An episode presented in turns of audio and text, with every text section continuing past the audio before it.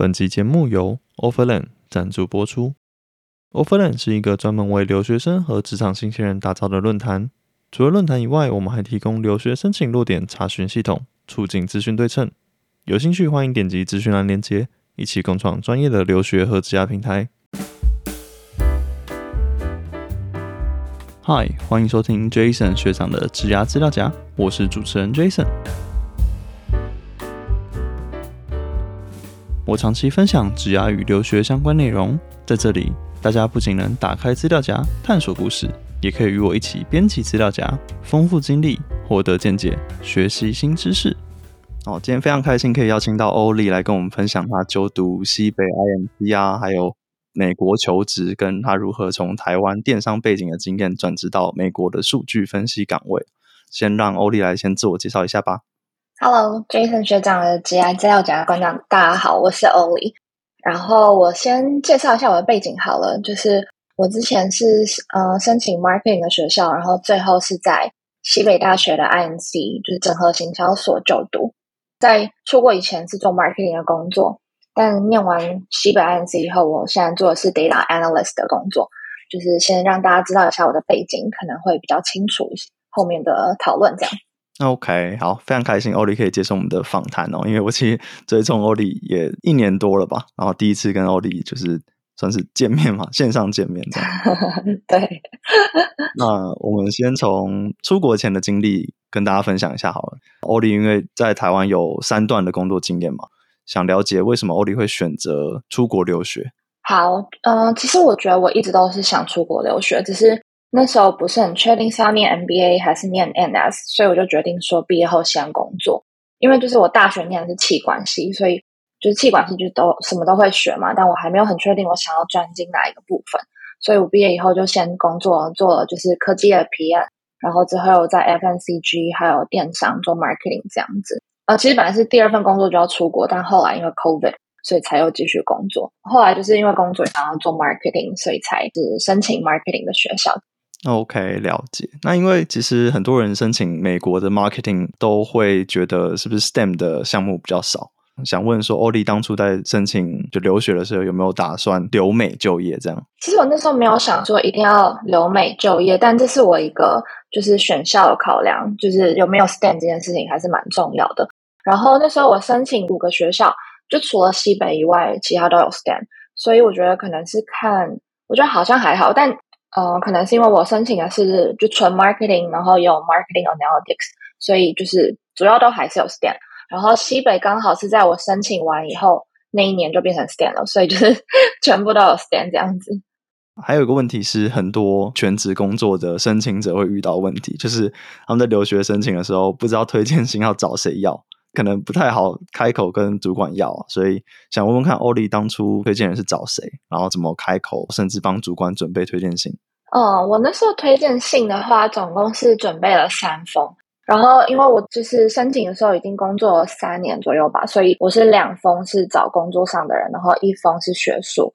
那时候刚好是在一个日商的 FNCG 公司，我就刚好跟总经理的感情还不错，然后就是他也蛮信任我的，所以那时候我第一个是找总经理，然后第二个那时候我是找了日本总公司的对口，就是。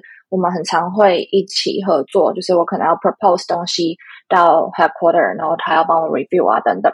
我觉得就是找一个在总公司的人，我觉得这个角度也蛮好的。然后第三个的话，我是因为申请 marketing 嘛，所以我就找了大学的时候 marketing 的教授。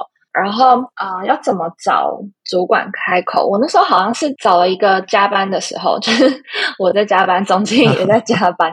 所以就没有其他人，就是因为我不想要被其他人知道这件事情，所以就找一个刚好只有我跟总经理的时候，然后就是去跟他坦诚说 我想要出国读书。然后因为我们本来就是感情还蛮好的，就是不会是那种只是工作上关系，就是会聊天，所以他也很鼓励我可以出去读书这样。所以他就说他就完全没有问题啊，就是我帮他写，就是他没有写的意思，所以就是推荐信我写，然后他会看过，然后再直接上传这样子。其实除了教授以外，另外两封推荐信都是我自己准备的。哦，所以教授还愿意帮你写推荐信？对，教我觉得教授比较有职业道德嘛，就是他他他不就是可能会觉得学生写不太 OK，而且我记得他好像甚至是迷封，所以我不太知道到底写了什么。嗯，但是如果像 毕业了一段时间，教授还会记得你当初的课堂表现，或是甚至记得你这个人吗？对，就是哦，他有跟我说，就是好像希望我提几个我在他的课的一些特点嘛，可能就是让他想起来我是谁，然后做了什么吧。就是因为我们那时候有做一些 project，所以他可能至少记得那些 project。对，然后还有就是他可能有他有希望我列出几点，就是我希希望被 highlight 的东西。我我写了，但我不确定他们把它加进去，就是。OK OK，好的，那我们就进入到下一个环节好了，就是留学当下的体验。因为其实还蛮多人很想了解的是，就是美国留学的真实体验吧。就开始上课之后，欧里有没有发现有哪些跟一开始期待不太一样的地方？这样？嗯，我觉得 overall 差不多，但是比较有趣的应该是就是我。因为我们是就是 INC 就是整合行销嘛，所以我们有蛮多不同的面向，就是有四个不同的 sequence，包含 data、branding、PR 跟 media。然后那时候我是上了 branding 加 data 以后，我就发现说，哎，其实我对 data 很有兴趣。然后也是因为上了这些课，才让我就是启蒙想要转数据分析这一块。所以我觉得比较跟来以前不一样的期待，就是没想到我会转另外一个跑道这样。然后就是这是课程部分啊。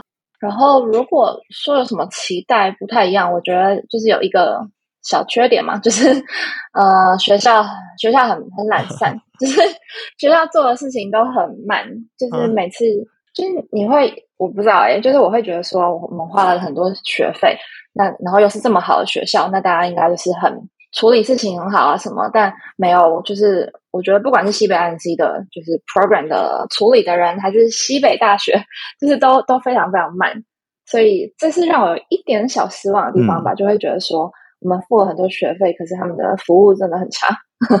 哦，当当初欧里是有踩到什么雷吗？比如说记性一直被不读不回这样？嗯，很很多哎，就是我我周遭的人都遇到很多类似这种什么不读不回啊，或者随便回。就是我觉得比较雷的是，因为我们是国际学生，然后国际学生都很需要找 OISS 做一些 consult，就是嗯 OISS 我不知道全名是什么，但反正就是跟国际学生接洽的一个有点像办事处嘛。就是学校里面会有一个这样的组织，嗯，然后你可能就是要去问他一些签证的事啊，比如说你现在要申请什么啊，等等等。但我每次这这其实是超级 critical 的事情，但每次我问问题，他们都就是回的超级表面，然后甚至是回我说：“哦，你这个要自己 research。”我就想说。啊，这不是这不是你的工作吗？嗯，对，就是这部分，我觉得我觉得真的很糟糕，因为国际学生真的很需要这方面的资讯。嗯，但是我觉得在西北是完全没有得到这样的资讯。OK，因为我感觉可能美国大学最会回信的，应该都跑去招生办公室，他们可能只有招生办公室回信比较快而已。确实，哎，我之前申请的时候会寄信给他们，他们都回的还没有这么。这么随便，真的就是其他的 staff 真的是，我觉得他们就是爽缺。那我还想了解，就是可能西北 IMC 的上课形态，比如说刚刚有提到有不同的 sequence 嘛，你有学可能 data 啊、branding 啊等等，那是选修课程的可能方向啊，或者选择性弹性很大吗？呃，我觉得就是四个 sequence，它但是就是弹性是很大，你没有一定要把那个 sequence 修完，就是它不是一个 require。它是一个建议，就是你如果要走 data track，那你有哪些课可以修？但你没有修完也不会怎么样，所以这部分弹性是很大的。但是这些都是系上课，如果是你是要修外系的课，这个弹性就很小。就是我们总共我记得只能修一堂还是两堂其他系的课，然后那些课还要是一个就是西北的那 graduate school，每个学期会给一个你外系可以修的课的名单，嗯，所以就只有那些课是外系可以修的。所以这部分我是觉得很没有弹性，这样子。OK OK，因为我还想了解更多的是，可能比如说小班制或大班制啊，或是可能上课难易度，或甚至是班级的人种组成吧。因为现在其实蛮常遇到说有人分享，可能自己出国留学，结果班上全部都是中国人，就感觉好像是反向留学，甚至教授也是中国人这样。哦，哎，真的真的，有些理工科的连教授都是中国人，但我们还好，我们呃，我先讲小班制、大班制好了。嗯，这个的话是看是什么课。就是如果是那种共同必修的话，我们确实是有那种，因为我们总共有一百二十人，然后共同必修就只有第一学期吧，就是有那种一百二十人的大班课。但是后来的话，就上完必修以后，大家都会选不同的 sequence，所以课的人数都会比较少，可能三十个人左右。然后我自己最后一个学期也是有修到一个十个人不到的小班的课，我就觉得蛮好的。我我个人是比较喜欢小班的课啊，就是比较有互动，跟教授也比较可以讨论这样子。嗯嗯，对，所以小班制、大班制的话，我觉得以 INC 来说是看什么课。，OK，然后你说难易度的话，我自己觉得，因为我出国以前就大概有工作两段行销的工作，所以我是觉得没有很难。但是就是我觉得对我来说，应该比较像是巩固现有的知识，然后再去加强这样子。嗯但是系上也有一些人是以前没有行销背景的，所以大对他们来说，就是真的有很多新的学习啊，然后 learning curve 也很陡，我觉得那就蛮好的。但嗯我自己是对于 marketing 这块是觉得还好，但相对我觉得很难的就是 data 的课，嗯就像那时候学一些 marketing model 啊，然后甚至是 machine learning，那时候真的很痛苦。就是我们那时候每个每个礼拜作业都要花好几个小时，就是是一次讨论都是三个小时起跳，所以那部分是我觉得很难的课。这样，他们这种课程的作业大概形式是什么样子啊？是你要做出一个报告吗？还是说你真的要去写 code 去去可能做一些 data 的事情这样？嗯。对，嗯就是真的，那都是真的要直接写 code。就是我以 machine learning 来讲，好，就是呃，老师会直接，譬如说这个礼拜是某一个主题嘛，然后就会是某要用某一种 model，那他就会、哦他那个礼拜的作业就是会是跟那个 model 相关的一个 case，然后要我们去写 code 出来，然后去解，然后因为就是 machine learning 的话，当然就是要看你的 fit 嘛，所以我们就是要一直重新去跑，一直去跑，然后是以 team project 的形式，但是呃每个人都要自己去跑，因为大家跑出来的结果会不一样。OK，所以也是欧里第一次学 coding 是吗？嗯，其实我在出国以前有学 Python，但是没有这么 hardcore，、就是 在西北学的是真的很 hardcore。OK，那我再深入聊聊关于可能人种组成或是中国人多不多这一块好了，因为还蛮多人会觉得说，刚刚有提到可能出国就发现大部分都是中国人嘛，然后会导致自己可能很难跳脱数字圈，就反而出国后也是跟同学讲中文，把自己先说在讲中文的小圈圈中嘛。不知道欧丽有没有相关的经验或者体会这样？我在申请以前，确实是有听到几家我申请的 marketing program 都是中国人，然后呃，像但是我们 INC 的话，就是总共一百二十人嘛，大概中国人是二分之一或三分之一，就是大概我觉得大概五六十人，然后剩下是美国人跟其他的外国人，然后。我自己是觉得以以 INC 来说，我当时申请的这这五个学校来说，INC 是中国人比例最少的了。然后，哦所以我那时候也很想去，因为像是我那时候有申请 USC，还有那个 Maryland，都是中国人超级超级多，所以我那时候也没有那么倾向要去。然后，所以以我自己的体验来说，因为我们中国人比例比较少，所以我不会觉得很限缩在只讲中文。然后再加上我也有交外国的朋友，就是不是只有台湾朋友、中国朋友，所以就是我会觉得这部分对我来说没有很大的线索。但是系上也有一些中国人是真的只跟中国人 hang out，然后我就会觉得他们的那个留学体验就真的会蛮狭窄的吧，就是嗯因为他们就算出国了，也还是都是中国人自成一群。对，但我觉得这可能也蛮看科系的，因为我也有就是西北其他理工科系的同学，他们就真的都是中国人，然后教授也是中国人，就是好像甚至他们是说是 T A 课还是什么，就是可以用中文也没有关系。我就觉得这样蛮糟糕，就是你都已经到美国，然后结果都还是用中文，我就我就觉得蛮不 OK。OK，那像那个中国的同学啊，他们是不是可能留学的目标最终还是回国就业这样？哦，我觉得这还蛮这也蛮两极的，就是嗯呃，这是我中国朋友跟我讲的，这我觉得蛮有趣的，就是他们中国人会有两种，就是一种叫做美本，就是在美国读大学的人，或者是甚至更早来的人，然后一种叫陆本，就是在中国先念过大学才来念研究所，然后嗯。就是他们，我觉得这两种人是真的会想法很不一样，就是嗯。很早就来念书的人，他们的想法真的是比较 open minded，也比较愿意跟其他人。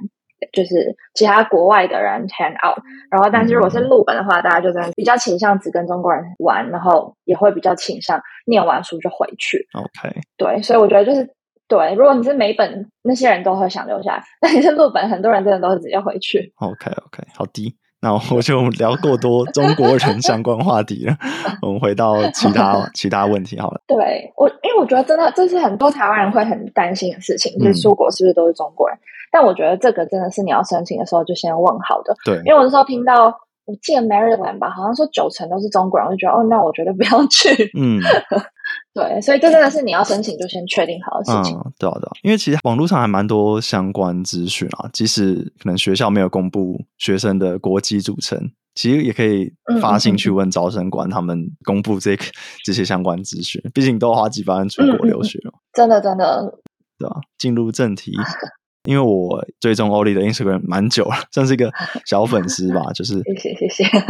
对，有看过欧丽分享那个留学心态的文章，就是因为留学的可能时间啊跟金钱成本都很高，那会不会担心可能找不到当地工作，就没办法回本这样？会啊，就是就是那时候真的是压力很大，就是尤其是出国，我觉得尤其是出国以前，就会觉得说，OK，我花了这个三百万，就是 OK 西北岸 C 的学费是十万美金，所以就是三百万，就是。那到底有没有会不会回本？然后要怎么样才会叫回本？就是找到工作吗？还是什么？所以我觉得我一开始第一个学期都是非常努力的在读书啊，或是 networking 啊，然后一直在想这件事情。可是我后来是觉得一直有这个想法会蛮没有必要的，因为就是不会因为你有这个想法就让你真的找到工作，只是徒增压力而已。所以我我后来觉得就是应该是我。我觉得从头想一遍的话，我会觉得你把就是找工作的 project planning，就是每一个月要做什么事情，然后你的进度有没有稳扎稳打，我觉得就够了。不然的话，就是会让自己一直身处在非常紧张的一个情绪之中。我会觉得那样子有点没必要，因为你就算不去想，你还是会有压力，所以你何必一直想呢？我我自己是这样觉得。然后也是有认识一些人，就是会觉得 OK，我就是要找工作，所以就是完全放弃了。在国外的社交对社交啊，一些生活体验啊，我会觉得这样很可惜。就是就是像我朋友就跟我说，他那时候就是会一直在宿舍里就是刷题，就都没有出门。我就他就说他自己很后悔，所以我后来就是哦，因为他是比我前一年，所以我后来就是有提，就是把这个东西就是 bear in mind。我后来就是觉得不可以，我一定要 balance 这样子。OK，好的。那既然都聊到求职相关话题，那我们就继续深入讨论求职好了。就是像呃欧丽的那个西北 IMC 嘛，它是十五个月的课程，那中间可能有一个暑期实习的机会。那当初欧丽有申请暑期实习吗？然后有没有拿到 return offer 这样？OK，因为就是我们系的话是直接会帮你做一个，就直接带一个 summer intern 的概念。然后，所以我我们那时候，嗯，应该说不行，也不需要 去外面找 intern。然后我那时候刚好就是他会，嗯，帮你用一个问卷，然后去填一些你对于 marketing 的兴趣啊，因为 marketing 很广嘛，所以有各个不同的兴趣。然后你可能比较想要去哪样的公司，最后他会。就是据他们所称，会用一个 algorithm 去帮你跑，然后配对你再去跟哪一间公司合作。嗯，然后我最后合作的公司是 Three M，就是还蛮幸运的，就是有配到一间很大的公司，做的也是我想要做的 data project 这样子。所以去年 Three M 两个月的这样子的 summer project 这样，然后有没有 return 的话呢？其实我们那些这个 project 有时候会发 return 的。就是我们前前年吧，有人在 Salesforce，后来就真的拿到 Salesforce 的 offer，就是真的很幸运。但去年那时候暑假开始就已经经济就不好了，然后那时候好像还没有大裁员，但经济就是已经不太好了，所以 s r i a n 就直接跟我们说不会有 offer。嗯，对，所以蛮可惜的。但至少我觉得有这个跟 s r i a n 的 intern 的经验是一个在履历上蛮加分的吧。就是我后来找工作的时候，大家都有看到这一点，然后都会就是很有兴趣这样。所以我觉得有一个 intern 的经验是至少还是很加分的，就算没有 return。OK OK，好的。那因为留学有一个概念是 pivot 嘛，就是大部分人会觉得说，我出国留学可能是呃地理位置啊，然后行业啊，或是工作内容的转换。那像欧丽这次就等于说 pivot 两个事情。欧丽这次从 marketing 转到数据分析嘛，然后可能地理位置当然也从台湾转到美国嘛。那想要问问说。就当初可能欧利是怎么样找到这份工作，或是怎么说服面试官说自己有这个实力可以转职到数据分析这样？OK，我觉得转职就是呃，转职有点像是你就是等于没有经验嘛，所以然后尤其又在美国，所以确实是真的蛮痛苦的，就是真的是蛮难的一件事情。就是相比我如果在这边找美呃 marketing 的工作，找 data 的工作是真的难很多。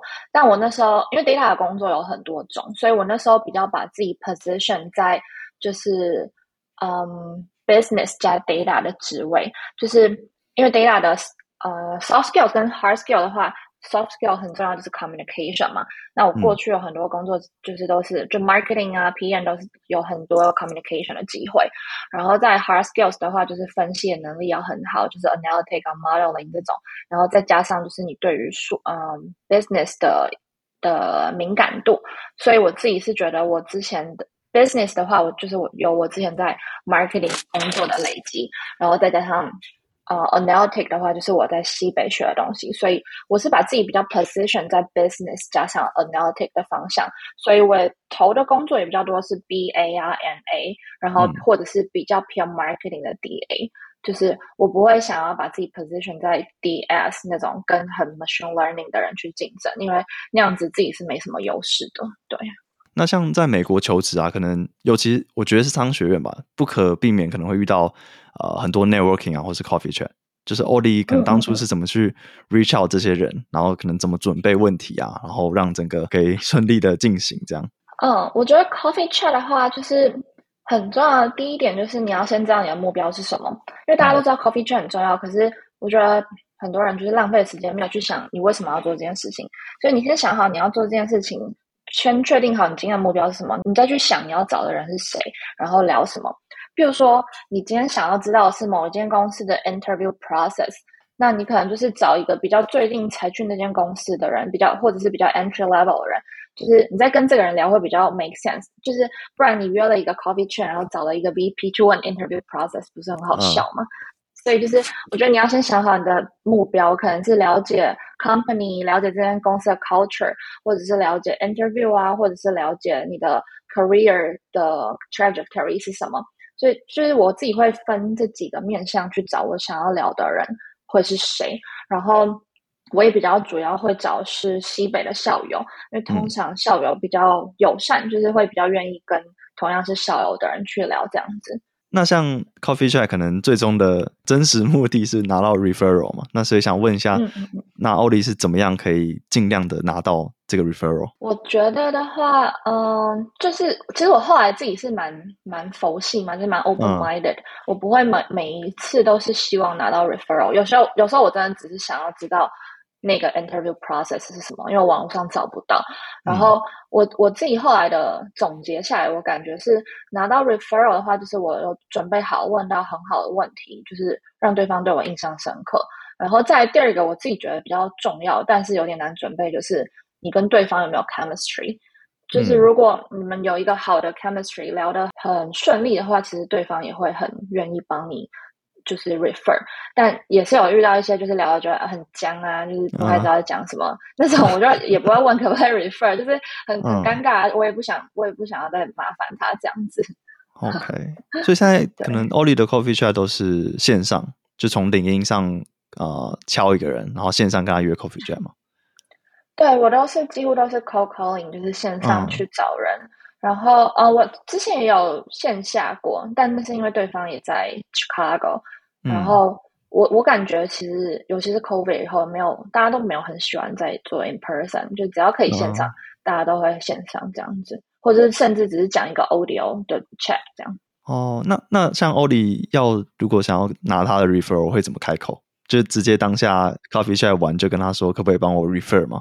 呃，没有，我会就是比较委婉说，就是嗯，不知道，譬如说 Salesforce 说哦，那请问申请 Salesforce 有什么建议的？申请的方式，这样就是有没有不同的 application process 啊之类的？那通常对方就会知道，OK，你想要 referral，然后他就会说，哦，我们公司有 referral，然后有一个系统，我再寄信给你之类的。通常都会是这样子的对话。OK，好，这样感觉还蛮好，要 referred，不然可能会很尴尬。这样对，就是我我我没有直接问说，哎，你可不可以 referral？这样就超超奇怪。就是我也有遇到在 LinkedIn 上别人直接问说，哎，你可以 refer 我吗？但是我其实觉得，我会建议大家不要这样做，因为我是觉得蛮没礼貌。就是明明就是互相不认识，那什么素昧平生嘛，就是这样子。其实对于外国来说，我我就是尤其是我有问过一些外国朋友，他们都觉得这样很 rude，所以我会建议大家不要这样做。OK，好的。那我再问一个可能面试相关的问题好了，就是欧丽当初在准备面试的时候，有没有遇到很多像行为面试 （behavioral question） 这类型的，就是很困难、很艰巨的这种问题？呃，有啊有啊，每个面试都一定会有 behavioral question。然后，但是因为我以前在台湾，因为我也三份工作嘛，所以我也面试准备过很多次 behavioral question，所以对我来说，我反而不会觉得 behavioral question 很难，就是把答案写好，然后。练习就找人练习，听这个故事有没有很有趣，有没有 make sense，然后剩下我就自己练。我反而觉得比较难的都是呃 technical，就是写 code 的部分。嗯。OK，对，因为最近欧丽其实开了一个呃从零到一海外求职的线上课程嘛。那刚才听欧丽的分享，其实真的对台美求职的差异啊，或是美国求职，或甚至转行业转方向的这种深度的见解。那欧丽可以帮忙介绍一下这个线上课程的内容吗？OK，就是这个课其实也是因为我觉得我在求职的时候发现两个情况吧，就是我觉得周围有一些人不太知道怎么善用时间，然后要有目的性的求职。因为就是如果你没有身份的话。我们求职的时间通常都是有限的，就是可能毕业后三个月左右。那你要怎么样善用这段时间？时间是我们最大的成本嘛。那如果你没有善用时间，你就是回自己的国家这样。嗯所以我觉得第一点是要怎么善用时间。然后第二个呢，是我发现就是周围有一些人其实能力没有不好，但是他就是不知道怎么包装自己，然后就是找不到好的工作，或是甚至找不到工作。我就觉得这样很可惜。所以这也是为什么我后来想要做这堂课。希望可以让大家知道我的求职方法是什么啊，然后要怎么样的很有目的性、有策略性的求职，才不会走这么多的冤枉路。就是课程的话，我会讲在求职之前要做什么准备啊，然后求职中可能要有哪一些准备，像是 interview 啊、coffee chat 等等，要怎么做才能有效率，然后事半功倍。然后还有最后一个就是要怎么样找到一个好的工作，这样。OK，所以还会教别人说怎么辨别出。好的工作就是要投哪些工作，这样吗？呃，那那个不是辨别，应该说我是教大家要怎么找，就 how to find a great job，就是要怎么样找到更好的工作。因为这一点也是因为我周围的人，就是有一些我觉得蛮优秀的人，但都找到一般般的工作，我就会觉得很可惜。就是你只要这样子的工作就好了吗？所以你其实可以找到更好的工作，可是我觉得有些人好像不知道要怎么样找到更好的工作。就是这有点回到我刚刚讲的，就是你问我要怎么样在美国转职求职，就是我觉得 positioning 把自己定位在什么样的位置很重要，但好像很多人没有做到这一点。嗯，了解。那因为欧里也在美国工作了几个月嘛，所以想要嗯。半年了，半年了。OK OK。对，西北是很早毕业是吗？啊，我们十二月毕业，然后我是二月 on board，现在半年。二月 on board，所以啊是十二月前就拿到 offer，然后跟他约二月。哦，没有，我我是一月一月拿到 offer 的，然后我回台湾二月去工作这样。哦，所以这样签证没有问题？没有哎，没有，有拿到 offer 的话就比较安全，其实就可以先回台湾这样。对，嗯嗯嗯，OK，好，那因为。有在美国半年的工作经验嘛，所以想聊聊看，呃，台美职场可能职场文化上有哪些差异？这样我都可以讲很久哎，就是我觉得最明显的差异就是主管，我觉得不管是现在这份工作，或者之前在 Three N 的工作，就是就在 Three N 那里只是一个 intern，但是就是主管会非常的尊重你的想法，然后也很愿意去听大家不同的想法。就是我那时候印象还蛮深刻的，就是。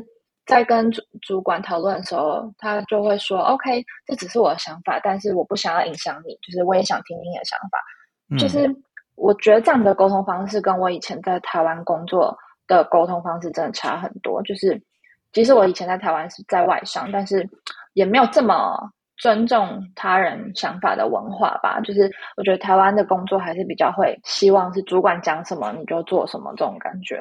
嗯，对，尊重想法这一点，我觉得差很多很多。OK，好的。那再来就是，可能很多留学生在求职时遇到的蛮大的困难嘛，应该算英文口说了。就是想问一问看，欧丽当初英文口说是怎么样训练，就是去应付可能面试啊，甚至职场，或是至少留学生活上的一些需要，这样啊？出国前吗？嗯，对。我其实出国前只有准备托福的时候有准备口说，那时候就会。有那个读书会，然后练习 speaking 这样，嗯。然后考完托福，其实我没有在针对 speaking 去练习，但是我出国前比较多是做 reading 跟 listening 的加强，就是因为我知道出国会看很多 case 嘛，所以我那时候想说要多看一些文章，所以我有看什么 New York Times 啊，然后或是看一些实境秀去，就是增加我的 listening。然后我自己是觉得出国以后，我反而觉得我最一开始最大的障碍反而是 listening，因为大家都讲很快，然后。就是有，我觉得有一段时间是我有时候听不太懂老师在讲什么。不过我自己觉得，就是过了一段时间，就真的就都听得懂了。所以好像就是环境吧，就是你常常听以后，就就都会懂这样子。OK，了解。那我推荐看什么实境秀吗？我都看没营养的东西。哦，OK，就是把自己沉浸在那个环境里面啊，看什么都可以。对。对，因为我都是看那种很很很生活化。之前之前啊，出国前是看什么《Too Hard to Handle》，或者是看那个什么《Circle》的《Circle》，反正就是很生活化的东西。所以那些都是你生活真的会听到的东西，甚至是一些 phrase 也是生活会用的。我反而觉得比看美剧就是看剧好，我自己是这样觉得。哦，那看那种实境秀的时候会把字幕关掉吗？哦，我我。在美呃，在美国的时候是没有字幕，但是在台湾的时候，我会尽量让自己不要看。OK，好的。那再回到工作签证好了，因为美国工作签证最近很难抽嘛，好像我记得比率只有可能十到二十 percent 之类的。那欧利的公司会帮忙，可能比如说 Day One 绿卡这种超大福利吗？还是说？啊，什么时候会帮忙开始抽 H1B 这样？哦，Day One 绿卡其实很少哎，很少公司这样，那只有是什么 Amazon 啊这样超级大的公司才有，而且也不是所有 Tech 都都有，所以没有。就是其实我觉得在找工作的时候，你就会发现现实面就是就是你根本不先不要去想绿卡了，甚至是 H One B 很多公司都不会帮忙 sponsor，只要他们只要看到你需要 sponsor 就就白，就是说 OK 我们不 sponsor。然后我甚至有遇到是听到我是 OPT 就说 OK，我们没有要 take OPT，就是嗯，直接是因为你的身份所以就没有。所以我觉得就是先就是你如果正在找工作，就你完全先不要去想 Day One 绿卡这件事，除非你是 engineer。然后我们的公司的话，对，就是也是没有绿卡。然后加上我那时候找工作的时候，应该说我我的心态一直都是很 flexible，就是因为我有 STEM 嘛，就是三年，所以我那时候也没有想说 OK，我一定要待着很久。所以我找工作的时候，我是很 open minded，就是有 H1B 没有 H1B 我都没有查这样。OK，很多人会问说，在求职时是不是因为有一题会问说你需不需要 sponsor 嘛？那甚至网络上有人建议说，你就直接说你不需要 sponsor 签证，这样可能会比较好找到工作。所以想问欧丽，当初在求职时是怎么样去回答这个问题？哦，我一开始都会选我要 sponsor，就是我是想说。就是 just in case 嘛，我可能还是要 sponsor，但我后来就真的很 open，就是因为我自从就是一直被拒绝以后，我就觉得 OK，我不 sponsor 也没差，我还是可以待三年。然后甚至这也是我们教授跟我们说，就是你就是 open minded 一点，你不要一定要选 sponsor。所以我后来就是真的都选不要 sponsor。然后我也有听说，就是有很多公司，因为都是网络上申请嘛，所以如果你选 sponsor，他就直接把你筛掉。嗯，所以。我我是我自己是觉得，虽然说有些人会觉得不要骗人什么的，但我自己没有骗人，因为我就有没有都没差。然后，嗯，我后来也是都是选没有。然后，我觉得你在后来，假设你 interview 聊的不错，他们是甚至有可能会去考虑要不要帮你 sponsor，就是你会多了一个机会吧。你如果一开始电脑就选 sponsor，那你就等于什么机会都没了。我自己是这样觉得啊。OK OK，那我再补充问一个，就是比如说欧 l 拿到 offer 之后啊，会不会跟 HR 类似讨价还价，或是跟他 compete offer 这样，去可能拿到更多薪水这样。哦，不是 sponsor 部分，是薪水。嗯嗯，对对对，都可以啦。哦哦，我我没有我没有去讨论 sponsor 这件事情，因为嗯，我自己觉得 sponsor 那那是比较 policy 的事情。但是薪水的话，一定要去你勾水啦。就是你呃，就是通常他们都会，我自己觉得他们都会给你比较少，所以你一定要跟他说 OK，我再想一下，就是你不要马上答应，然后。然后再过可能一个礼拜以内再打电话给他，再跟他讲你觉得你为什么值得拿到更多的钱。就是我觉得这这也很重要，因为我周围有些人就是没有去你高水，然后别人就是公司发多少薪水你就拿多少，我就觉得这样很可惜，因为他们就拿到比较低的薪水。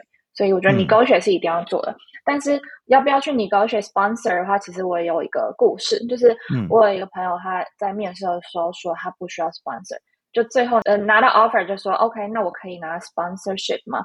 就那公司就很生气，就觉得说啊前面不是说不用，就是为什么你现在又要？然后结果他们就把他的 offer 撤回了。所以我会觉得就是这件事情真的是比较 policy 的事情，跟薪水是不一样的。就是你不要觉得说这是你可以拿到 offer 再去你勾选的东西。我会觉得。我会觉得你要你高学也是可能你工作了一阵子，他们觉得不错，他们才会去想要不要 sponsor 你，不是在发 offer 的时候。OK，因为对，像我们如果拿到 STEM，那我们至少可以毕业后工作三年嘛？那这样到底算不算需要 sponsor？因为等于说我们三年内不需要，对不对？对对，三年内是不需要的，是那三年后你会需要 H1B 的 sponsor。所以我自己是觉得我不用的原因，就是我觉得说不定我就只待三年啊，我没有一定要拿更久这样。OK，OK，好的。那因为欧里其实在他的 Instagram 有分享很多关于比如说留学啊、生活啊，或是求职等等相关内容啊。那我想要再问一下，欧里可以介绍一说你平常会在 Instagram 上分享哪些内容吗？OK，就是呃，我前面以以前的话比较多分享是我留学申请的一些事情，比如说我申请的 Tips 啊，或者是我的一些想法，然后。因为我那时候就是以 GMA 没有到六百五，然后托福又不到一百零五的成绩，申请上西北 INC，然后那时候大家都跟我说：“哦，你这成绩不可能申请上啊！”然后我最后就申请上了，所以我就觉得这是一个很值得跟大家分享的经验，然后去跟大家解释或者分享说我是怎么申请上的。就是因为我觉得很多台湾人都会觉得说学校就是只在意成绩，但是我我其实申请了，因为我从很早就开始研究申请这件事情。然后我其实后来觉得学校更在意的是你整个的 total package，还有你的 storytelling，就是不是只是你 OK 你的 GRE 三百二，还是你 GMAT 七百分就会要你这个人。对，所以我我那时候会想要写这些文章，就是想要让大家知道这个概念。OK，那后来就是出国读书嘛，就是分享一些在呃国外就是读书啊，然后现在工作找工作的经验这样。所以现在后期比较多是。我的工作啊，或者我在美国生活，也还有的一些观察，这样子。后来分享就是方向比较不一样，这样。了解，所以其实如果从欧里很早开始追踪，就慢慢看，等于说陪伴着欧里一起成长，这样吗？对啊，我觉得蛮有趣的。是有些人也是跟着我，就是可能从我在申请，然后申请完，然后他们自己也申请，然后现在他们也来了美国，就是我觉得有点。像是跟大家一起努力，然后嗯嗯一直往前迈进的感觉，觉得蛮感动的。OK，好，因为我们前面问了很多可能关于很多干货问题啊，那欧里也提供非常专业的分析跟见解。那我们最后再问一个很呃很软嘛，或是很感性的问题，就是如果有一台可能时光机，那可以带你回到过去，或是带你到未来了，那欧里可能会给自己就出国留学前的自己。跟啊未来五年后的自己，就是什么样的一句话？这样，我觉得如果是跟出国以前的我，就是讲一句话，我会觉得，会觉得就是要很谢谢自己当时的努力吧。就是，嗯，就是以前在台湾工作，就是做 marketing，真的有够有够累，就是真的很辛苦，然后还要就是加班到很晚，然后还要回家继续写 essay，那段时间真的超痛苦的，然后又要一早起床。对我觉得，可是。也是因为有经历过这么痛苦的事情，就是才能带我到现在这个位置，所以我会觉得还好。那时候就是有咬牙苦撑，对，然后 对听听起来是我觉得也是有点不健康啊，因为那是那真的不太好。但是但是就是对还好有那时候努力。然后如果是对未来的自己的话，我会希望就是我因为我经历过那么痛苦的日子，我会希望我不要再过得这么惨，就是我会希望以后可以过比较。往自己理想的生活迈进吧，然后可以就是比较有余裕的，就是过着比较 work life balance 的生活。对我会希望，因为我知道我不想要什么样的生活，所以我会希望自己可以往更好的生活 迈进。这样。OK OK，那我可能呃过了一年后，再再邀请欧丽来 podcast 分享一下一年之后的想法好了。可以啊。最后的最后，想要问。我们如果对欧丽不管是啊线上课程啊那个从零到一啊准备求职这方面的课程有兴趣，或是对欧丽分享的内容可能美国生活啊或者求职这方面啊 Instagram 的内容有兴趣的话，平常可以在哪里找到欧里？呃，如果是 Instagram 的话，就是 Ollie，然后底线 Chases 这个账号，然后还有我有一个 blog，就是我会放，就是如果文章比较长，我会把文章放在 blog 上面，就是 OllieChases.com。然后如果是线上课的话，就在我的 Instagram 的那个的 link，就是 Instagram 的连接里面就有我的线上课的连接，这样子。目前课程是针对美国求职，对不对？因为其实课程不会只是局限于美国，就是我会美国就签证的部分都会以美国当例子啊，但是其他譬如说 interview 啊，然后或者 coffee chat 啊，或者是怎么安排找工作的时程啊，然后就等等，就是其实我觉得不是只有局限于美国，因为我们说有投什么加拿大、英国，对，就这其实蛮多人会问我的。所以其实对可能台湾人要转到，比如说台湾的外商也是很适用的。对，因为我觉得就是那些准备的东西，就是你平常也会用到，只是可能比较不一样是 coffee chat 吧，就是台湾人比较不会去做 coffee chat，但是你要怎么去准备 interview 或者是准备时程规划的话，我自己是觉得也用得到。只是老实讲，台湾找工作没有这么难了，就是我会觉得这是进阶版的找工作。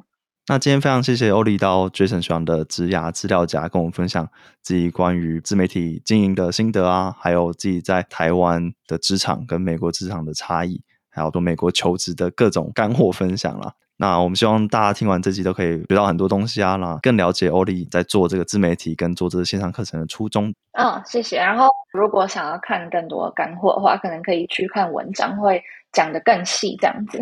嗯，好的，那没问题。那我们今天就到这样啦。OK，谢谢，谢谢大家。本集节目就到这边。如果你喜欢，请一定要给我五星好评，并留言分享出去。如果你有任何想要跟我讨论的，或是报名成为来宾，欢迎私信我的 Instagram Jason 学长，就有机会被选中做成一集 Podcast，新增属于你的资料夹哦。那我们下次再见，拜拜。